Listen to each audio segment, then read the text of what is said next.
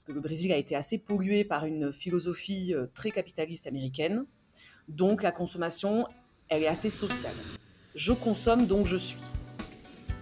Et moi-même, en tant que maman, quand je devais acheter par exemple un pyjama bébé 100% coton, j'avais des difficultés à trouver une bonne marque. En fait, il est là aussi le point.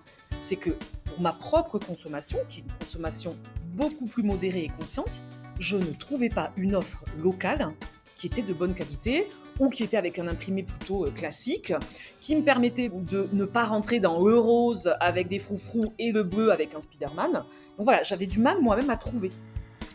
Et en fait, quand je sortais de ces entretiens, je me disais, bon, en fait, c'est sympa hein, euh, de rentrer dans une grande boîte, euh, prestige social, bon salaire et tout, mais en fait, pourquoi? Pour vendre plus de vêtements?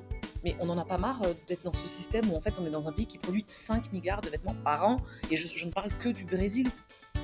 Et aujourd'hui, moi, je fais comme une grande, c'est-à-dire que je fais ce que font les énormes acteurs. Je fais mon tissu, je choisis les entreprises qui vont teindre ce tissu, je fais ma couleur, je choisis les artistes qui vont faire les estampes, je fais euh, euh, l'estampe sur le tissu et j'ai mon atelier. Donc, en vrai, c'est David contre Goliath. Et ça, ça a été le plus compliqué avant et c'est le plus compliqué aujourd'hui. Ça fait trois ans que j'existe, je sais à peu près combien j'écoule par, par correction, je fais pas plus.